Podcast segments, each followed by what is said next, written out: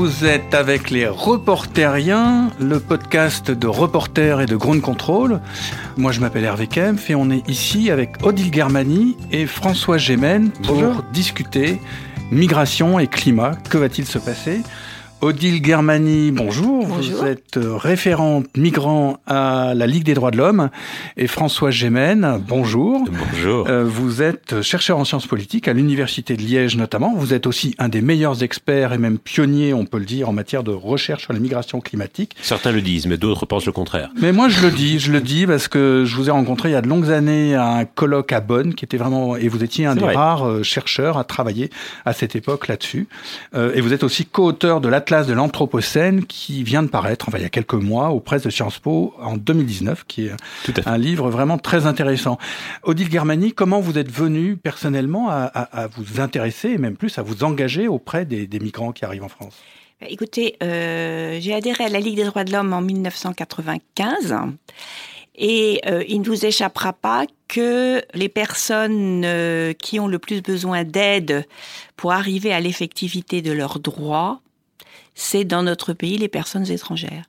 Donc, j'allais dire, mécaniquement, on est obligé de s'intéresser à l'accès aux droits des personnes étrangères, puisque bon, la Ligue des droits de l'homme, c'est euh, une association généraliste hein, qui s'occupe de tous les droits pour tous, euh, mais bien sûr il y a les, urgences et les personnes qui sont le plus en, manque d'accès euh, à leurs droits de façon euh, assez brute de décoffrage, on, dit entre nous que 70% de notre activité est absorbée par le travail sur le droit des étrangers. François Gémen, vous, comment vous êtes venu à vous intéresser à la question des migrations et des migrations environnementales ensuite? C'est deux coups de hasard, et j'ai envie de dire. Le premier coup de hasard, c'est quand je faisais des études de sciences politiques à l'Université de Liège. L'université avait à ce moment-là monté un programme d'échange avec l'Université de New York qui portait spécifiquement sur un diplôme spécifique sur les questions de migration, de multiculturalisme. Et moi, j'avais 20 ans et j'avais très envie d'aller passer une année à New York, mais il fallait évidemment que je montre un intérêt pour la question des migrations. Et donc pendant toute une année, j'ai faim un intérêt pour la question des migrations. J'ai essayé de convaincre mes professeurs que le sujet me passionnait, alors que ça m'intéressait, mais ni plus ni moins que d'autres sujets. Toujours est-il que j'ai réussi à convaincre mes professeurs de m'envoyer à New York et que là, j'ai suivi un cursus spécial sur l'immigration et que je me suis laissé prendre au jeu et qu'effectivement, cette question, en fait, nous pose toutes les questions fondamentales de notre existence et de notre identité collective. Et puis, le, coup des migrations environnementales, c'est un autre coup de hasard parce que quand je faisais cette année à New York, j'étais également stagiaire à la mission belge auprès des Nations Unies et un jour, je me suis retrouvé coincé dans un ascenseur au siège des Nations Unies avec l'ambassadeur de Tuvalu aux Nations Unies. Tuvalu, c'est ce tout petit archipel du Pacifique Sud menacé par la hausse du niveau des mers.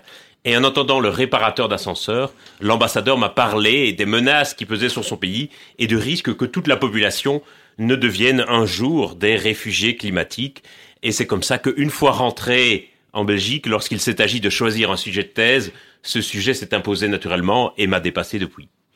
Et maintenant, il vous a dépassé parce que la question des migrations climatiques ou environnementales, enfin, vous nous direz quels sont les termes employés, peut-être d'autres d'ailleurs, des exilés, des réfugiés, je ne sais pas, euh, est devenue maintenant euh, essentielle. Elle est cruciale. On sait euh, de manière claire qu'il y a un lien entre le changement climatique, les changements des conditions environnementales et donc la vie que peuvent mener un certain nombre de gens. Et c'est un processus qui est devenu quasiment inéluctable. Alors Frédéric Horry, pour Ground Control, a interrogé des visiteurs de Ground Control en leur demandant ben, est-ce que ça va se multiplier, être encore plus important finalement cette immigration? Forcément, au bout d'un moment, quand la température elle va monter, ce sera plus vivable. Donc il va y avoir un énorme, je pense, flux migratoire et on est tous dans la merde. Quoi. Mais euh, Il y a moyen qu'à un moment donné, effectivement, on puisse migrer vers le nord. Si moi j'habitais dans une zone absolument désertique et sans eau et sans aucune culture, évidemment que je serais tenté de monter vers le nord. Franchement, euh, si je dois donner une ordre d'année, je pense dans 15-20 ans. Hein. Le Japon il disparaît. ok, non mais c'est un pays développé, je veux bien. mais je veux bien. Bah, c'est un archipel. L'archipel du Japon risque de disparaître. Non mais c'est vrai, le Bangladesh, on te dit en 2050 il disparaît. On en fait quoi des populations du Bangladesh? Première euh, remarque, c'est que toutes les personnes qu'on a interrogées ont, intégré tout à fait cette perspective. Et puis il y a cet exemple du Bangladesh, par exemple. François Gémen, je crois que vous avez été au Bangladesh. Qu'est-ce qu'on fait avec les populations du Bangladesh? Oui, de très nombreuses fois au Bangladesh. C'est sûr que c'est un des pays qui est aujourd'hui en première ligne, puisque à peu près la moitié de son territoire est situé sous le niveau de la mer. C'est un pays qui est assez petit, qui fait à peu près la taille d'un quart de la France, et qui est très peuplé, qui compte à peu près 170 euh, millions d'habitants. Ça veut dire qu'une densité de population à peu près 11 fois supérieure à celle de la France. C'est aussi un des pays les plus pauvres de la planète. Et on voit déjà aujourd'hui les effets de la hausse du niveau des mers, parce que le sud du pays est frappé de plus en plus régulièrement par des tempêtes et des cyclones, et parce que certaines familles aujourd'hui sont inondées plusieurs fois par an et donc perdent leur culture, leurs biens, et doivent déménager plusieurs fois par an. Et évidemment, c'est un pays qui est aussi au centre d'un carrefour géopolitique particulièrement délicat, avec des relations délicates avec l'Inde, des relations délicates avec, le, avec la Birmanie. Et, et, il faut rappeler, par exemple, que la frontière entre l'Inde et le Bangladesh est clôturée avec du fil de fer barbelé. 3200 km de fil de fer barbelé, c'est la frontière clôturée la plus longue du monde. Est-ce que là, on peut déjà dire que le niveau des mers va augmenter, le Bangladesh va être de plus en plus inondé ou sujet à des tempêtes et que donc un certain nombre de 560 millions d'habitants vont devoir aller vivre ailleurs? Ah, c'est une certitude et c'est déjà le cas. Aujourd'hui, la question des migrations liées au changement climatique fait la une des journaux quasiment une fois par semaine au Bangladesh et donc c'est vraiment un vrai sujet que le gouvernement, dès aujourd'hui, doit gérer. La grande question, c'est quand sera-t-il des migrations internationales? Pour le moment, ce sont essentiellement des migrations confinées à l'intérieur du pays, mais le peuple bangladais est aussi un peuple qui a euh, un très fort taux d'émigration. Depuis l'Europe, on a tendance à voir euh, l'Afrique. Est-ce que ça pourrait se passer de la même manière euh, avec des pays africains? Certainement, je dirais que les contours des migrations ne sont pas exactement les mêmes, notamment parce que en Afrique, on est essentiellement face à une, une, migration liée à la dégradation des sols et au changement de la pluviométrie, et donc au fait que beaucoup de gens ne parviennent plus à tirer un revenu suffisant de l'agriculture. Or, il faut savoir qu'en Afrique subsaharienne, un ménage sur deux a l'agriculture de subsistance comme principale source de revenus. Or, l'agriculture de subsistance, c'est un type d'agriculture extraordinairement vulnérable à tout changement de la pluviométrie ou de la température, ce qui veut dire que tout changement dans les précipitations ou dans la température a pour effet de couper les revenus à au moins la moitié de la population. Et quelque part, c'est un prisme très occidental que de distinguer l'économie et l'environnement. Pour ces familles en Afrique subsaharienne, l'économie dépend directement des conditions environnementales. Odile Germani. Oui, j'aurais rajouté quelque chose à ce que vient de dire François Gémen concernant le Bangladesh. Vous avez dit que c'était un des pays les plus pauvres de la planète et donc un de ceux qui contribuent le moins à l'augmentation de des gaz à effet de serre. Donc il y a une espèce d'injustice effroyable dans cette situation. Non seulement ils sont pas responsables de l'augmentation des gaz à effet de serre, et ce sont les premiers touchés, les plus vulnérables et les plus pauvres. Donc il y a, il y a une injustice fondamentale, et c'est pour ça que à la Ligue des droits de l'homme, on, on s'intéresse de plus en plus à la question environnementale. On y a passé du reste notre université d'automne qui a duré tout le week-end de dernier et qui s'appelait Écologie, justice et droits fondamentaux. Donc on était en plein dans le sujet. Alors est-ce que pour vous, Odile Germani, il faut distinguer les migrants politiques, les migrants économiques, les migrants environnementaux? Réfugiés politiques, c'est une catégorie juridique qui existe. Elle est réglée par la Convention de Genève. On sait de quoi on parle. En ce qui concerne les migrants environnementaux, on n'a pas d'instrument international, on n'a pas encore d'instrument international, euh, et on est en pleine recherche à ce sujet. Est-ce qu'il faut modifier la Convention de Genève? Tout le monde dit surtout pas parce que ça va la durcir. Euh, Est-ce qu'il faut faire un instrument ad hoc? On est en plein brouillard. Et la grosse difficulté, c'est que, du coup, les personnes concernées ne peuvent pas faire valoir leurs conditions de réfugiés environnementaux parce que les tribunaux, en droit, les rejettent. Il y a eu un procès très intéressant en, en Nouvelle-Zélande. Les habitants d'une île ont saisi la Cour suprême de Nouvelle-Zélande pour être considérés comme réfugiés environnementaux. Ils ont perdu, non pas parce qu'ils n'étaient pas submergés, mais en droit, la Cour suprême a jugé qu'elle n'avait pas les, les, notions juridiques nécessaires pour les déclarer euh, réfugiés environnementaux. Donc c'est là-dessus que les juristes doivent travailler. Euh, ça va être un, un, un, énorme travail parce que euh, il faut vraiment que ce soit une, une convention internationale très largement signée, sinon ça n'aura ça n'aura aucun sens. Hein. Voilà, c'est le gros travail de d'aujourd'hui déjà et de demain. On a entendu dans le, le, le petit radio trottoir là que les jeunes étaient extrêmement concernés par cette situation. On le voit bien dans les manifestations. On, on, il y a énormément de jeunes. Donc, c'est manifestement le problème de cette génération euh, qu'ils sont en train de prendre à bras le corps, et c'est plutôt une bonne nouvelle. Mais est-ce qu'on peut dire euh, de manière indiscutable que le changement climatique et plus globalement la crise écologique, c'est-à-dire la dégradation de la biosphère, va conduire à un accroissement important des phénomènes de migration? Ça va à la fois conduire à un accroissement des migrations et ça va aussi conduire à un accroissement de l'immobilité, c'est-à-dire que euh, en même temps que de plus en plus de personnes seront contraintes de se déplacer à la recherche de nouveaux lieux de vie parce que le leur sera devenu inhabitable, de plus en plus de personnes seront aussi contraintes de rester sur place et donc d'affronter directement les impacts du changement climatique parce que la migration environnementale comme toutes les autres reste un luxe qui n'est accessible qu'aux plus privilégiés, aux plus nantis, aux plus instruits, aux plus connectés, aux mieux informés, aux plus jeunes. Et donc, la réalité, c'est que, à côté d'une population qui va être contrainte de se déplacer, il y a une population qui sera contrainte de rester. il ne faut pas oublier que les conditions environnementales ont toujours été un déterminant structurel de la distribution géographique de la population à la surface du globe. Et donc, alors que nous sommes aujourd'hui à l'aune d'un changement environnemental majeur, vraisemblablement, ça va aussi redistribuer la population à la surface du globe. La grosse différence, c'est que cette fois-ci, nos politiques migratoires se sont considérablement durcies et que nous ne sommes pas prêts du tout d'envisager une forme de relocalisation des populations liées au changement climatique. Et c'est là, bien entendu, où ça peut créer des drames humanitaires. Alors, je voudrais ajouter à ce qu'a dit euh, François Gémen, migration contrainte, tout à fait.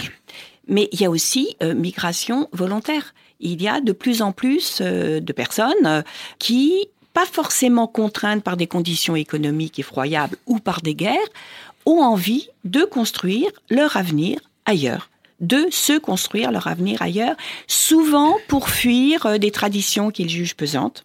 Hein, et ils pensent qu'ils seront plus à même euh, de trouver un épanouissement dans d'autres pays où l'idée de construction personnelle est plus répandue et valorisée. Donc, non seulement il va y avoir la, poussée euh, des changements climatiques, c'est indéniable, mais il continuera à y avoir, avec la mondialisation, des migrations ou des mobilités, puisque quand il s'agit des riches, on parle de, mobilité, euh, de, plus en plus importante. En fait, on peut dire de façon très simple que l'homme de demain, c'est le migrant. Et la femme L'homme, l'homme pour nous, euh, Ligue des droits de l'homme, c'est avec un H majuscule, et donc euh, ça concerne hommes, femmes et enfants. Mais c'est une autre caractéristique importante des migrations au cours de ces dernières années, c'est la féminisation de plus en plus grande des migrations, qui était jadis dans les années 50 ou 60 encore un phénomène très masculin. Aujourd'hui, c'est devenu un phénomène complètement mixte et qui implique aussi de plus en plus les enfants. Et à cause de quoi? Alors, à cause de motifs de migration qui sont de plus en plus profondément liés les uns avec les autres. Euh, on est complètement sorti de la phase des années 50 ou 60, c'est-à-dire le moment où était conçu l'essentiel du droit des réfugiés, de nos politiques migratoires, où on imaginait que les gens migraient d'un point A vers un point B pour une raison précise, et où on pouvait classer les gens en fonction du motif de leur migration. Aujourd'hui, on est dans des itinéraires migratoires qui sont de plus en plus éclatés, de plus en plus étalés dans le temps et dans l'espace, qui connaissent des bifurcations, des allers-retours, et puis où les motifs de migration vont se mêler les uns aux autres. Les motifs économiques, politiques et environnementaux sont de plus intrinsèquement liés, et donc comme on le fait de catégoriser les migrants en fonction de leurs motifs de migration, euh, j'ai envie de dire que ça sert beaucoup plus aujourd'hui à justifier les politiques migratoires en place dans les pays occidentaux qu'à décrire une réalité empirique. Odile Germani. Alors à propos des, migrations féminines, il y a une autre théorie qui estime qu'en fait, les migrations féminines ont toujours existé euh, et de façon importante, mais qu'elles n'étaient pas décomptées par les chercheurs, ou trop peu, ou minimisées et que maintenant, euh, il y en a certes plus, tout à fait d'accord avec vous, mais surtout, on les prend en compte. Euh, c'est vrai que les migrations féminines sont moins visibles, sont souvent euh, le travail domestique, donc les, les migranteux sont plus ou moins cachés dans les maisons, si je puis dire, peu visibles dans l'espace public, beaucoup enfermés, voilà. Et, et, en plus, elles étaient moins décomptées. Et, puis, il y a de plus en plus de femmes qui migrent seules aussi aujourd'hui. Tout à fait. Donc vous avez aussi parlé de la migration des enfants et c'est aussi un point intéressant. Là, on ne peut pas isoler la, la, question environnementale et la question climatique, alors même quand même qu'on sait vous l'avez dit de manière indiscutable, qu'il y aura une, un détriment écologique de plus en plus grand qui poussera un certain nombre de personnes à, à, aller ailleurs. Il y, a, quelques situations extrêmes, bien entendu, des situations de catastrophe, d'évacuation brutale, etc. Mais la réalité, c'est quand on regarde, par exemple, la situation aujourd'hui en Afrique de l'Ouest, où, comme je l'ai dit, les motifs économiques et environnementaux sont profondément liés les uns aux autres, puisque la moitié des familles dépendent de l'agriculture de subsistance comme principale source de revenus. Quand on regarde les conflits qui ravagent l'Afrique de l'Est, ce sont largement des conflits liés au régime foncier, à l'usage des terres, et donc très liés aussi aux conditions environnementales et climatiques. J'ai presque envie de dire que ce serait une erreur, à mon sens, d'imaginer qu'il y a une catégorie de réfugiés climatiques ou de migrants climatiques distincte des grandes dynamiques migratoires. Euh, ce qui est plus intéressant à faire aujourd'hui, me semble-t-il, c'est d'essayer de comprendre comment les questions d'environnement et de climat sont un facteur de plus en plus important dans ces dynamiques migratoires. C'est-à-dire que les facteurs d'environnement et de climat dégraderaient la situation, conduiraient à des conflits politiques plus grands, et c'est pas directement le facteur climatique qui pousserait les gens à partir, mais euh, la crainte de la torture, de la répression euh, ou d'un régime politique euh, insupportable. Ben, c'est ça. Il y a à la fois hein, les gens qui partent dans une situation euh, économique épouvantable, donc les gens partent, mais ces conditions économiques épouvantables créent en effet des conflits armés extrêmement cruels. C'est à double détente. C'est à double détente. Il y a des, des, études très intéressantes euh, qui sont faites sur les liens entre djihadisme et conditions climatiques. Hein. C'est voilà, on est, on, on commence à, à s'intéresser à ce double phénomène et on a donc un, un phénomène à double détente et donc. Euh, c'est très frappant dans la région de lac Tchad, par exemple, pour que les auditeurs comprennent bien. Le lac Tchad s'est considérablement asséché au cours des dernières années, ce qui veut dire que toutes les populations, qu'ils soient pêcheurs, bergers ou agriculteurs, qui dépendaient des ressources du lac Tchad, ont dû se tourner vers d'autres modes de subsistance et ont dû souvent migrer. Et beaucoup euh, d'éleveurs ou d'agriculteurs ont dû migrer à la recherche d'autres terres, soit pour faire paître leurs bêtes, soit pour les cultiver, et s'en sont heurtés aux populations qui habitaient déjà et qui utilisaient déjà ces terres. Et c'est comme ça que se sont formés des groupes armés euh, qui se sont donnés pour mission de défendre les terres des uns face aux velléités d'accaparement des autres, et qui ont dit aux populations dont ils défendaient les terres, si vous nous donnez des hommes, nous défendrons vos terres. Et comme beaucoup de ces groupes armés sont liés de près ou de loin à Boko Haram et c'est comme ça qu'on a de plus en plus un recrutement djihadiste et des foyers de terrorisme dans la zone du lac Tchad. Et effectivement, il y a un lien très très fort avec cette recrudescence de violence et le changement climatique. Est-ce que le conflit politique larvé et permanent qui se poursuit au Sahel, vous l'expliquez aussi de la même manière? C'est un conflit qui est aussi largement lié à la question des terres. Et je pense que vraiment, parfois on discute des, conflits liés au climat pour des questions d'eau ou de ressources. Je pense qu'on néglige la question des terres. Il faut pas oublier que l'essentiel des conflits à travers l'histoire se sont menés autour de la question des terres, qu'il s'agisse de les défendre ou de les conquérir. Et là, il me semble singulièrement avec des régimes fonciers traditionnels qui sont parfois mis en cause par le changement climatique, effectivement, on a là des foyers de violence potentielle tout à fait importants au Sahel. Alors, nous sommes les reporteriens avec aujourd'hui Odile Germani et François Gémen. Et avec Frédéric Horry, nous allons revenir interroger les visiteurs de compte contrôle et on leur demande bah, qu'est-ce qu'on fait avec les migrants, quelle politique faudrait-il appliquer?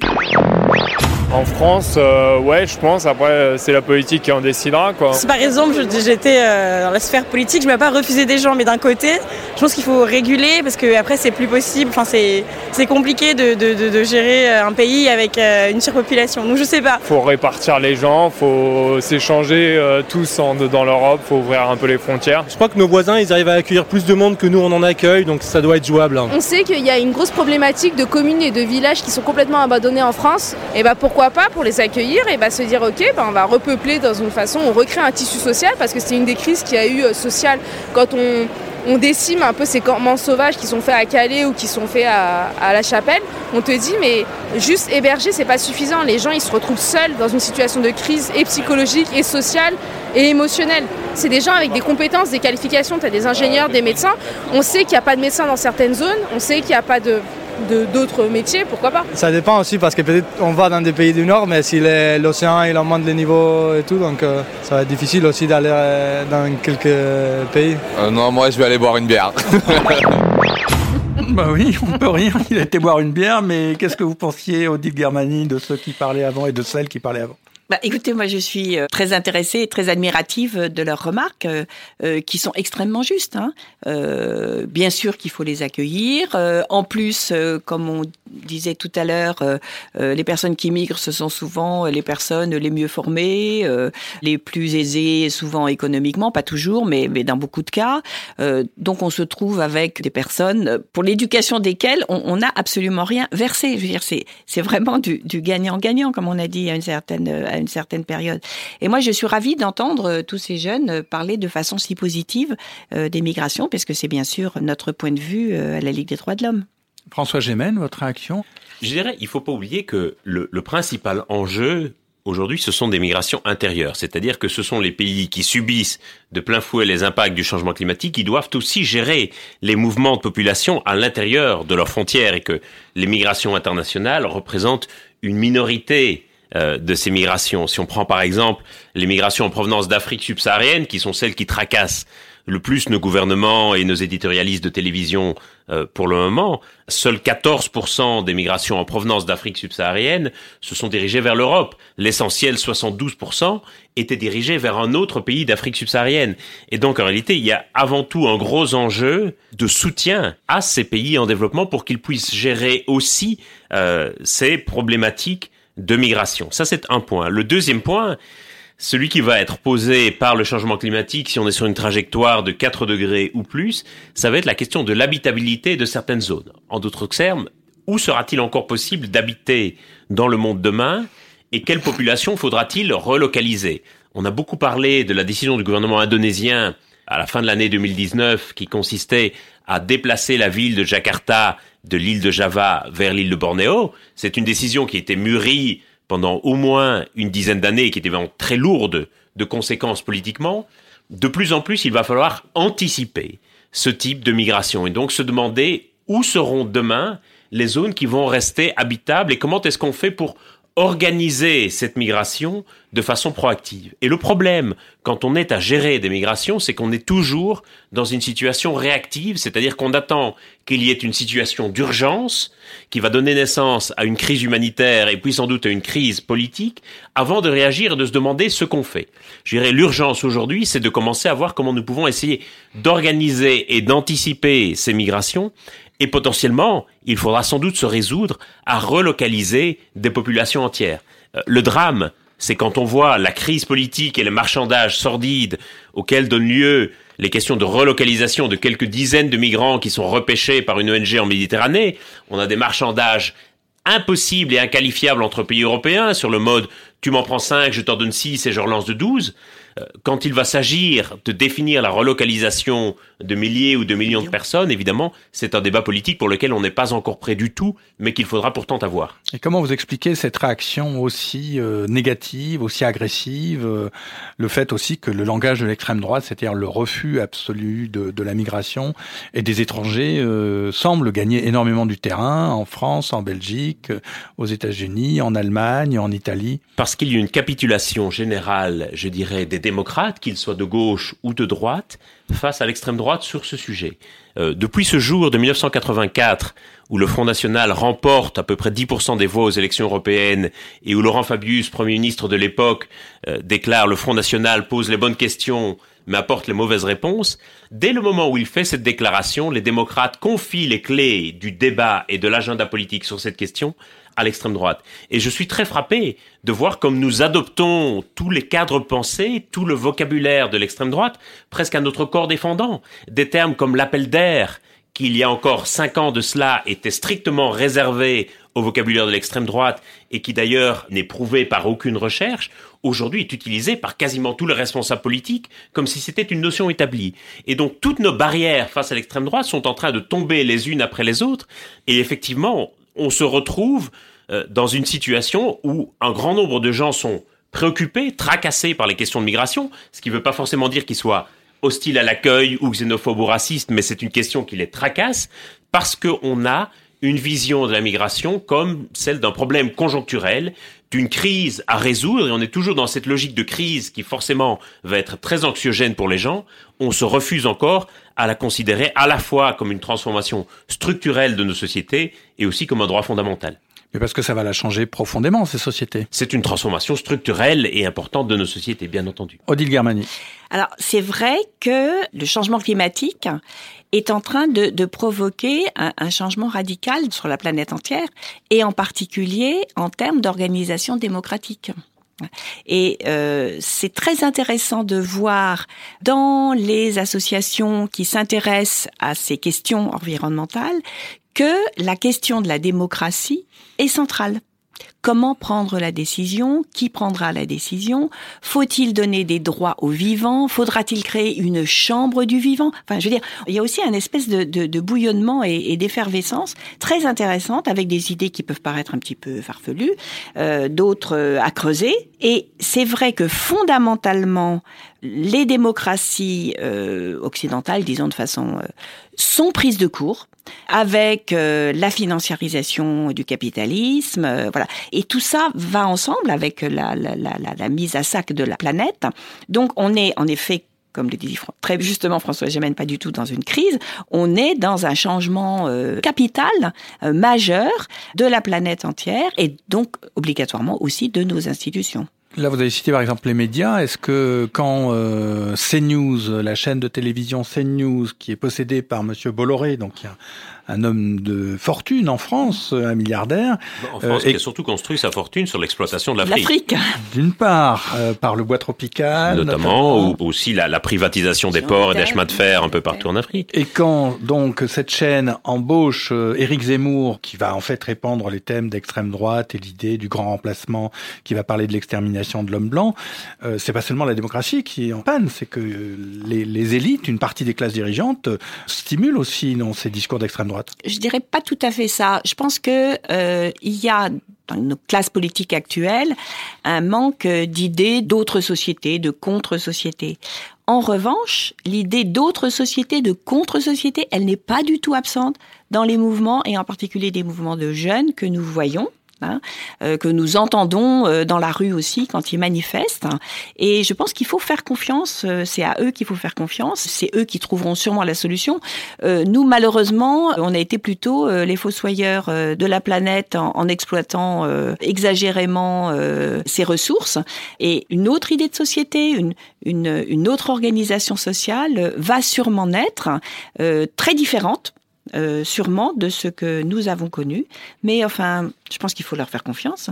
Mais ne tombons pas non plus dans le piège de CNews. Qui regarde CNews? À peu près personne. C'est une chaîne qui a une audience absolument confidentielle, moins d'un pour cent de l'audience euh, la plupart du temps en journée. Et par contre, effectivement, les propos d'Éric Zemmour que personne ne regarde en direct, ont une caisse de résonance formidable sur les réseaux sociaux. J'ai presque envie de dire, ce sont les émissions les plus médiocres et les plus choquantes dont on parle le plus sur les réseaux sociaux. Et à l'inverse, des émissions qui font des chiffres d'audience absolument formidables, notamment à la radio, on en parle très très peu sur les réseaux sociaux. Et donc ne tombons pas dans ce piège déformant d'imaginer que l'opinion publique est forcément hostile aux migrants ou forcément hostile au changement simplement parce que quelques éditorialistes vont brandir la haine de l'autre comme une sorte d'étendard. Euh, la réalité, et c'est ce que prouvent les sondages opinion quand ils sont un peu bien faits, c'est que les Français sont inquiets et tracassés de ces changements, mais n'y sont pas franchement hostiles. Je crois qu'un grand défi pour nos sociétés, ça va être de nous réconcilier autour de la frontière. Si aujourd'hui on a une telle obsession de la frontière et une telle obsession, par exemple, à imaginer que c'est un instrument efficace de régulation des migrations, c'est parce qu'en réalité, cette frontière, quand on la ferme, c'est bien davantage un message qu'on va adresser à ceux qui se trouvent à l'intérieur de la frontière qu'à ceux qui se trouvent à l'extérieur de la frontière, pour leur dire, rassurez-vous, vous êtes du bon côté, on va vous protéger, et cette identité collective va devenir de plus en plus construite à partir de la frontière. Je pense que c'est très dangereux et c'est comme ça qu'on va avoir un monde morcelé par les nationalismes où les identités collectives vont se définir autour de la frontière. Le grand défi du changement climatique et de l'Anthropocène, c'est sans doute de nous redéfinir une identité cosmopolitique au-delà de ces frontières. En discutant avec euh, Marilyn Baumard, qui était donc la responsable euh, migration euh, au journal Le Monde, elle m'avait dit une, chose très simple et que je vous livre. Elle dit finalement, l'opinion vis-à-vis des migrations, il y a trois parties. Il y a les gens qui sont plutôt pour, il y a les gens qui sont franchement contre, un tiers, et puis il y a le tiers du milieu. Et vous, associations, défenseurs des droits, euh, défenseurs des migrants, etc., il faut cibler vraiment ce tiers du milieu parce qu'il n'est ni pour ni contre, et c'est vraiment lui qu'il faut convaincre euh, et vers lequel il faut aller.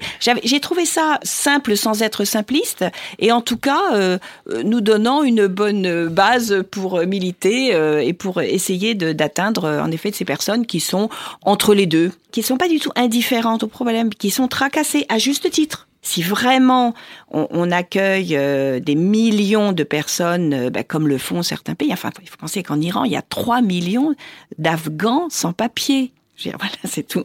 Nous, avec nos 300 000, euh, bon, est-ce que quand même il n'y a pas, et là je reviens en France parce qu'on regarde midi à sa porte, euh, il n'y a pas aussi le fait de cette attitude d'une partie de la société française très hostile liée aux perdants de la mondialisation, c'est-à-dire euh, les ouvriers euh, dont les usines ont fermé pour être déplacés ailleurs, qui ont été fragilisés finalement par la mondialisation néolibérale et qui voient arriver le plus souvent chez eux, parce que dans, dans des quartiers plus populaires, etc., voient arriver des nouvelles populations et donc se sentent mis en concurrence alors qu'ils sont déjà dans une situation précaire. Bien sûr, il y a deux conceptions fondamentales de la frontière qui vont s'opposer.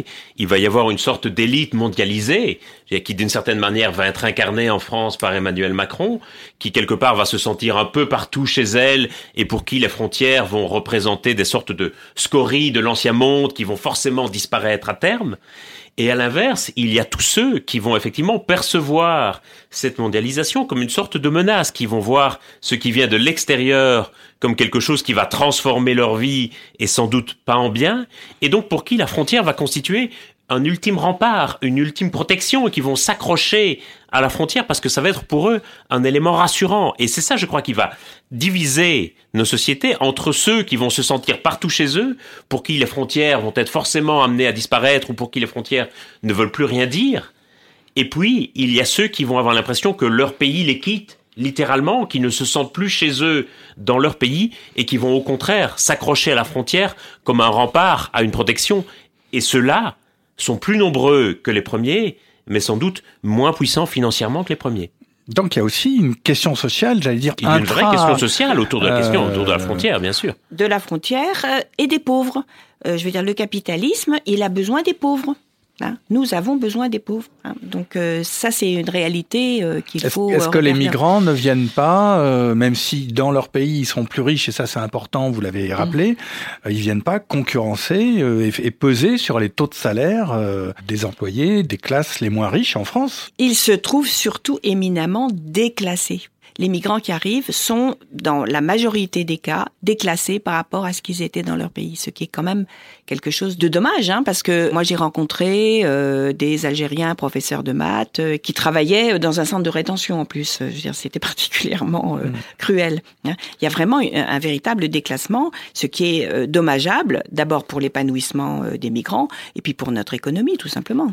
Aujourd'hui, on a un marché du travail qui est très segmenté, où en réalité, il n'y a pas vraiment de concurrence entre les travailleurs migrants et les travailleurs nationaux. Il y a une concurrence entre travailleurs nationaux, il y a une concurrence entre travailleurs migrants, mais les migrants vont occuper des postes qui sont souvent délaissés par les travailleurs nationaux, c'est-à-dire souvent des postes qui sont en bas de l'échelle des salaires et des postes effectivement qui pour eux correspondent à un déclassement, ou alors des postes assez spécialisés pour lesquels le marché du travail national ne fournit pas suffisamment de main-d'œuvre, des postes de médecins, d'ingénieurs, mais aussi de footballeurs ou de danseuses du Crazy Horse, pour prendre deux exemples caricaturaux. Et donc il n'y a pas de concurrence au marché du travail. Maintenant, et ça c'est la grande difficulté, c'est quelque chose qui est difficile à faire comprendre aux gens, parce que c'est souvent quelque chose qui va à rebours du sens commun ou de ce que l'on imagine. Et je crois que c'est une erreur que nous, chercheurs, avons souvent faite, ça a été d'opposer des faits et des chiffres des statistiques comme si c'était des vérités absolues face au vécu et au ressenti des gens. Et je pense qu'il faut pouvoir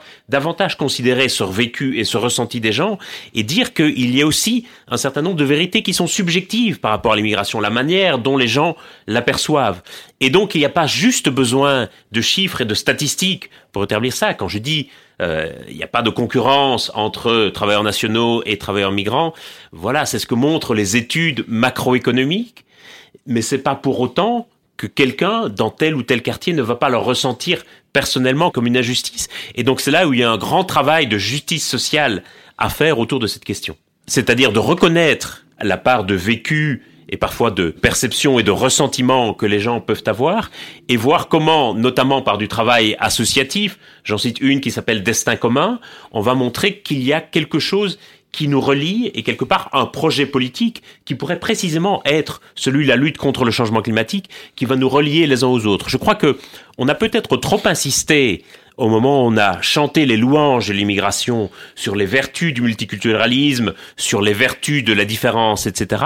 Et donc on a peut-être beaucoup insisté sur la richesse de nos différences. Je crois qu'il faut maintenant insister aussi sur la richesse de ce que nous avons en commun toujours pour le, cette histoire de marché du travail, il faut aussi comprendre que euh, les migrants venant en général de classes plutôt aisées, euh, s'ils arrivent dans une région où il n'y a pas de travail, ils vont ailleurs. Hein. Donc il y aura certainement des ajustements à faire. Ça va pas, ça va pas se fluidifier comme ça de façon magique, euh, mais ça va se faire. C'est-à-dire que euh, à partir du moment où il y aura une demande de main d'œuvre pour tel et tel euh, qui se fera sentir, les migrants continueront probablement leur trajet et, et iront là où il y a du travail. Ils resteront pas sur place sans rien au terme d'une émission qui est finalement assez euh, beaucoup moins anxiogène que je l'imaginais et beaucoup plus tournée vers euh, les pas les solutions mais enfin une évolution. Le, euh, sujet de migration est souvent anxiogène parce qu'on le voit uniquement par rapport à soi-même et que c'est un sujet qui est souvent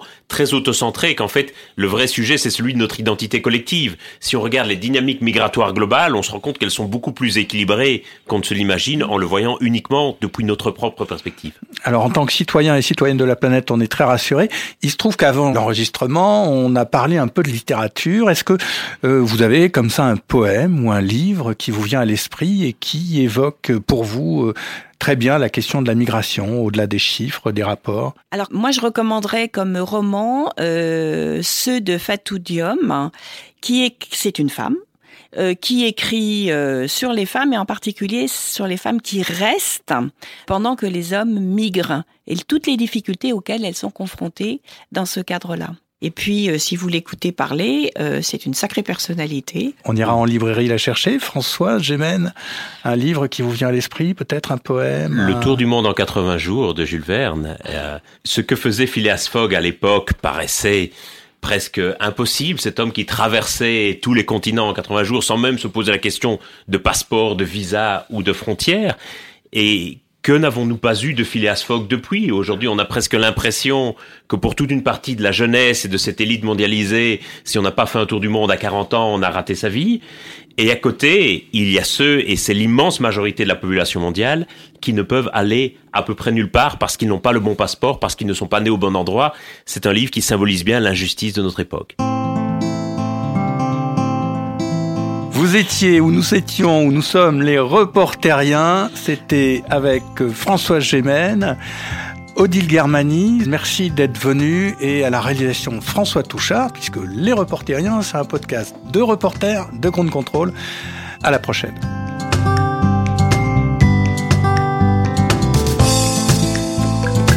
Les Reporteriens, un podcast de Grande Contrôle réalisé avec Reporter, le quotidien de l'écologie. À écouter sur toutes les plateformes de podcast.